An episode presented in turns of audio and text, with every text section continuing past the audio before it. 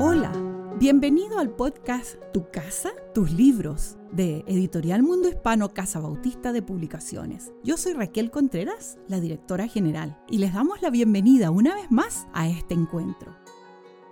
Es un placer para nosotros desde aquí, la Casa Bautista de Publicaciones Editorial Mundo Hispano, su casa de publicaciones, encontrarnos otra vez con uno de nuestros autores preferidos. Damos gracias a Dios porque en este día nos visita y nos acompaña aquí en nuestro estudio de grabación el doctor Pablo Deiros. El doctor Pablo Deiros es un autor nuestro con el que hemos hecho ya tres libros, lo que estamos llamando la trilogía de Pablo Deiros, y estamos muy agradecidos de Dios porque podemos publicar estos libros de alto contenido, de alto valor, de presencia real del contenido histórico, teológico, este, profunda dedicación también y estudio de su autor. El doctor Pablo Deiros es argentino, radicado en Argentina, eh, pero ha recorrido todo el mundo eh, enseñando, proclamando las verdades del Evangelio. Para nosotros, doctor Deiros, siempre un placer encontrarnos con usted.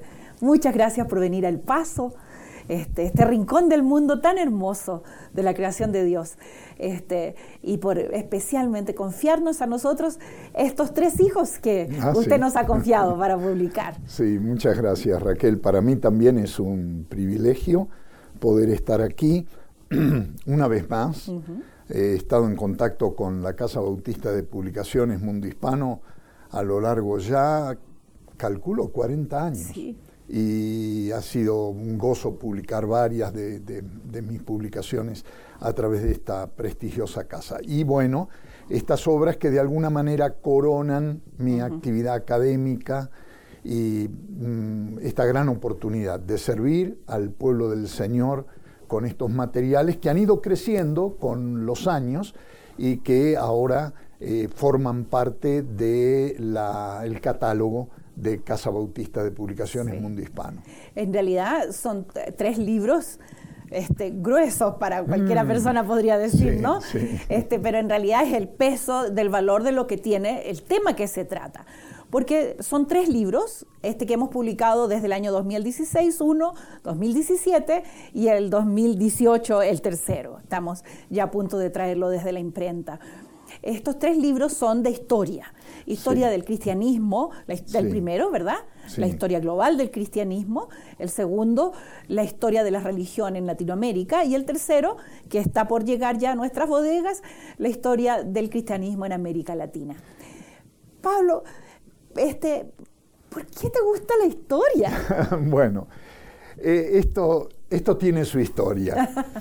Cuando mm, me gradué del seminario en Buenos Aires, el Seminario Internacional Teológico Bautista, eh, bueno, nos casamos con Norma, con mi esposa, y fuimos a pastorear. ¿Y qué edad tenía?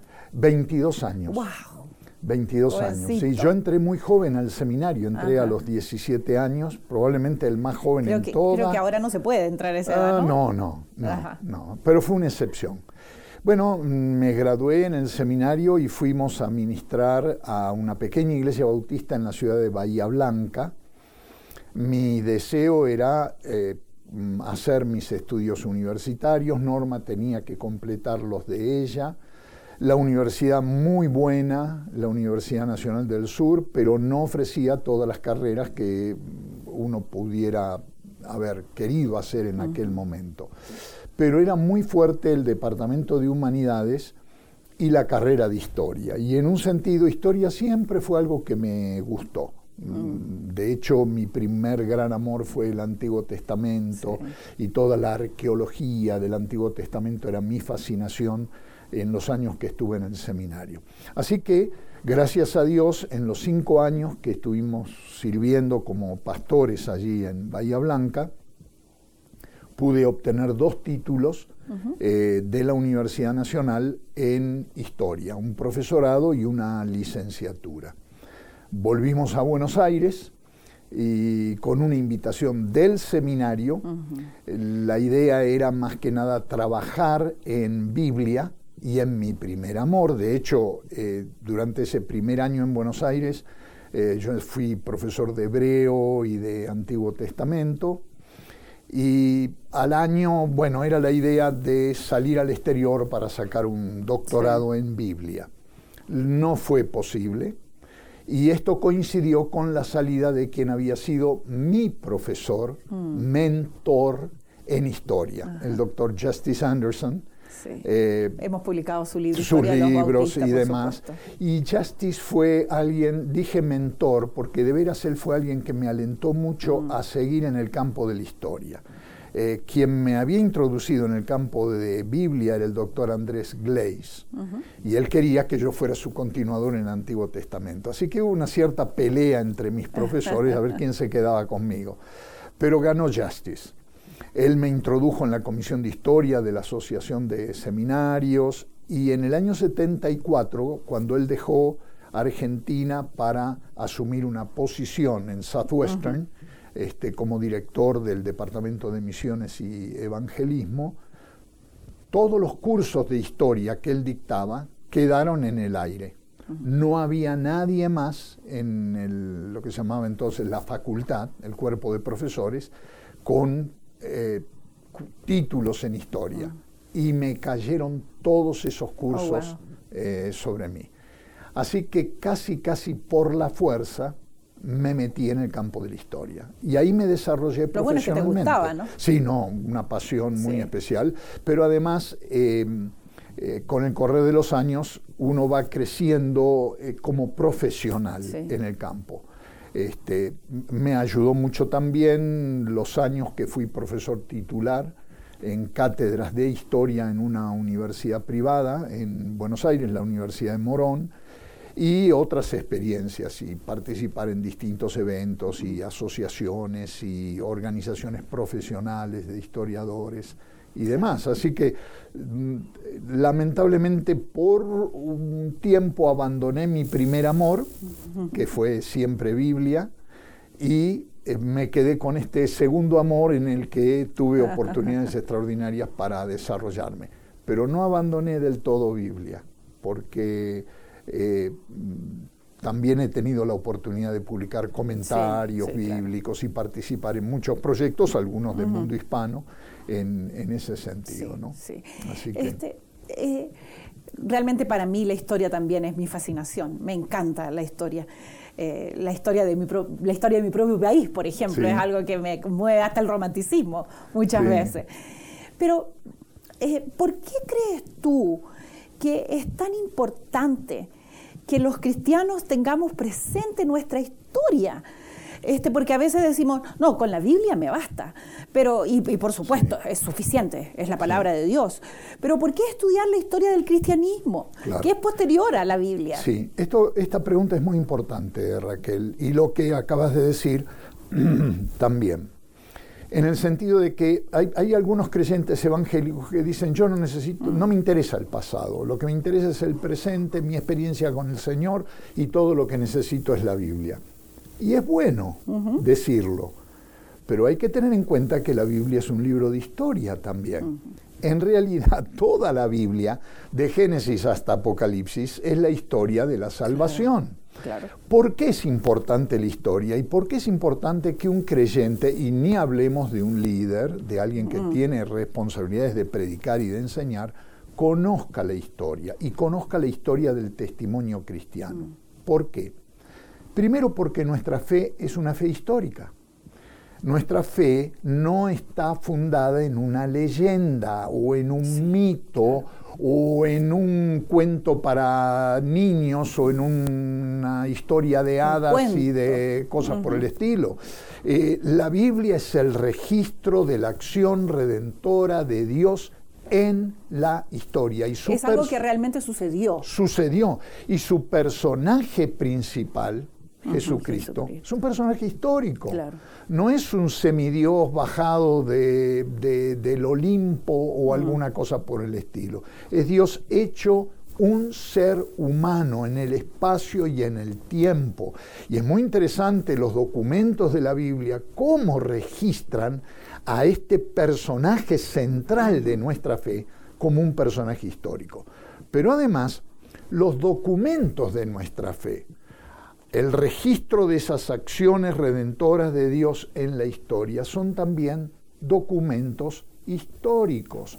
No son como el libro de Mormón que trajo un ángel del cielo y lo grabó en placas de oro y cosas por el estilo. No, fueron escritos por seres humanos de carne y hueso. Conocemos sus nombres, la mayoría de sus autores los conocemos por nombres. Eh, sabemos cómo, cómo pensaban, cuando escribieron, qué escribieron, y hasta sus errores de ortografía y hasta sus estilos particulares y hasta en algunos casos sus deficiencias en el griego o en el hebreo con que escribieron. Entonces, todo esto es pura historia. Eh, nuestra fe, la fe que vos y yo hoy como evangélicos confesamos, es histórica. No se inventó ayer. El cristianismo no nació el día que yo me convertí o que se fundó mi congregación o que empezó mi denominación o que comenzó la línea teológica que yo suscribo. Es mucho más antigua viene de Jesús a lo largo de la historia y a lo largo de testigos que en el tiempo han ido transmitiendo la fe. Desconocer esto lleva o puede llevar a cometer serios errores. Hay incluso personas que se precian de ser buenos teólogos que a veces hablan como si su fe hubiese nacido en el siglo XVI, en el siglo XVIII, en el siglo XIX. O con él. O con él. Y eh, si uno les dice algo como esto, alguien que viene y dice yo soy calvinista, muy bien, me parece magnífico, yo también soy calvinista, pero mi fe no es calvinista. Mi fe es fe cristiana, es fe en Cristo, no en Calvino. Ni siquiera en la manera en que Calvino formuló la fe. Porque, por ejemplo, la manera en que Calvino formula su doctrina de la gracia y su importante doctrina de la elección no es original de Calvino. La toma de San Agustín. Oh, pero San Agustín no es protestante. No, claro que no es protestante, pero toda su teología de la gracia y de la elección es la teología que la mayor parte de los evangélicos alrededor del mundo hoy sostienen. Nuestra doctrina de la Trinidad no la inventó una confesión de fe o una declaración de fe denominacional en el siglo XIX. En realidad el primer desarrollo de la doctrina de la Trinidad, tan importante como es en nuestra fe, lo hizo Tertuliano de Cartago, un pastor del norte de África a fines del siglo II. Mm. Entonces, estas cosas uno las descubre cuando estudia la historia.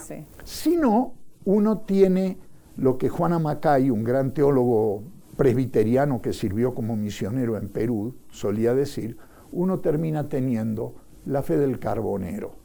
Es decir, una fe plagada de ignorancia y en consecuencia llena de prejuicios. La historia nos ayuda a disminuir la ignorancia y a liberarnos de los prejuicios. Sí, es cierto. Este, y eso es muy, es, muy válido porque cuando los prejuicios llegan a nuestra fe, entonces es cuando nos confundimos completamente. ¿Sí? Eh, el año pasado, del 2017, estuvimos celebrando los 500 años de la Reforma Protestante. Fuimos invadidos por este descubrimiento. De repente los evangélicos éramos protestantes. Y luteranos. y luteranos. este, lo que estuvo bien, por cierto, porque nos llevó a profundizar en nuestra historia. Y quizás como nunca, por lo menos desde que yo tengo este recuerdo, hablamos de historia del cristianismo. A diferencia de que antes, como tú muy bien decías, hasta teníamos esta idea de que el cristianismo empezó conmigo. Claro. Este, ¿Cómo, ¿Cómo viste tú, cómo viviste el año 2017 y qué crees tú que significó realmente para la iglesia eh, evangélica el reconocer que han pasado 500 años de la reforma y al mismo tiempo reconocer de que la iglesia evangélica tiene mucho más de 500 años. Exacto. Y yo, para mí el año pasado fue un año de locos. Sí, yo sé. Porque no hay tantos historiadores. de tu, de tu calendario. No hay tantos historiadores dando vuelta en América Latina, así que me la pasé de congreso en congreso, conferencia en conferencia y proyectos especiales. De hecho, eh, eh, edité el año pasado una, la Biblia Nueva Reforma, que es una Biblia de estudio y de referencia conmemorativa en relación con este evento. Y también escribiste para nuestro libro La Reforma Protestante. La, Reforma Protestante, un capítulo. Y sin contar en la historia global, no, oh, el mundo religioso latinoamericano que publicamos el año pasado. Sí, todo esto fueron eventos eh, de carácter académico y de publicación relacionados con lo, de la reforma el año pasado. En lo personal, para mí fue muy interesante, Raquel, redescubrir a Lutero. Por supuesto, como cualquier... en realidad, descubrir a su esposa... Ah, bueno, eso extraordinario. Sí, como mujer, ella una mujer extraordinario. Extraordinario, Doña Catalina. Eh, basta con visitar la casa de Lutero en Wittenberg Mm. Y hasta después de 500 años todavía se siente la presencia de Catalina Fombora mm. manejando ese enorme edificio, la cantidad de gente que entraba y salía, de comer a los alumnos. dándole de comer a los alumnos, a los pastores que iban y venían. La mesa había 20, 30 personas todos los días. y sobre todas las cosas manejándolo a Lutero, mm. que no era fácil, era un tipo difícil por su carácter, por su pasión, por su entusiasmo. Además de redescubrir todo esto, redescubrir leyendo los escritos de Lutero, por un lado, la increíble actualidad de su pensamiento. Mm. Por ejemplo, en el libro sobre la Reforma Protestante, yo escribí sobre educación. Eh, eh, Lutero escribió dos pequeños libritos sobre educación que yo procuré reflejar en el material que, se publicó. Pero es sorprendente la actualidad eh, de su pensamiento. No solo la actualidad teológica, la actualidad en términos de las ciencias sociales, en términos de las ciencias políticas, en términos de economía, en términos de pastoral, eh, sorprende. Evidentemente Dios usó ese hombre. No era perfecto, tenía muchos errores incluso algunas percepciones doctrinales con las que uno no está de acuerdo. ¿verdad? Hubiese querido, como buen anabautista, yo hubiese preferido que Lutero hubiese seguido un poco más adelante. Como también hubiese preferido que Calvino no, no condenara a los anabautistas como los condenó al final de su institución de la religión cristiana. Me sorprende que hoy hay muchos seguidores de la tradición anabautista que se consideran hipercalvinistas, como si las últimas páginas de la institución nunca se hubieran escrito. Es lo mismo que hoy un pentecostal este, eh, em, siguiera con, gusto los planteos teológicos de Lutero sin tener en cuenta todo lo que Lutero dijo contra los Schwärmer, los entusiasmas de, entusiastas de su tiempo. Pero ves, estas son las cosas que te enseña la historia. Y cuando uno analiza la historia y es capaz de leerse las 1.300, 1.400 páginas de este libro, empieza a descubrir que mucho de la fe que hoy sostenemos y de las prácticas que hoy sostenemos no nacieron conmigo, mm. ya estaban en el tiempo. Y que todos hemos abrevado, hemos tomado un poco de Calvino, un poco de Lutero, un poco de los místicos medievales, un poco de San Agustín, un poco de los grandes escolásticos, un poco de los padres de la iglesia, de los apologistas del siglo II. Uno lee a Justino Mártir la descripción que él hace de un culto el día domingo. Y uno dice, qué parecido al culto en mi iglesia eh, a la vuelta de, la esquina. Sí, una vez lo compartí con una persona sin este, decirle de quién era descrito. Y pensó que era un culto del siglo del XXI. Eh, eh, claro. Y era no. Y entonces eso nos ayuda a afirmarnos en la fe. Por supuesto que han habido errores y herejías y cosas mal hechas. ¿No las hay hoy acaso? No hay abusos de la palabra de Dios. No hay lecturas prejuiciosas de la palabra de Dios. No se cometen injusticias en cantidades industriales hoy a partir de principios que son de elaboración de no más de 50, 100, 150 años atrás, mm. pero que los hemos transformado en dogma y gobiernan nuestra manera de pensar y actuar. La historia, decía Cicerón, un gran escritor latino, es maestra de la vida. Y la historia nos enseña cuáles son los buenos caminos que tenemos que seguir y cuáles son los malos caminos que tenemos que evitar. Mm. Y la historia del testimonio cristiano es rica en ese sentido. ¿Por qué volver a cometer los errores que se cometieron en el pasado? ¿Y por qué no enfatizar aquellas cosas en las que la plenitud del Espíritu, el poder del nombre de Jesús se hizo manifiesto? Si ayer el Señor pudo hacer milagros extraordinarios, ¿por qué no los va a hacer hoy?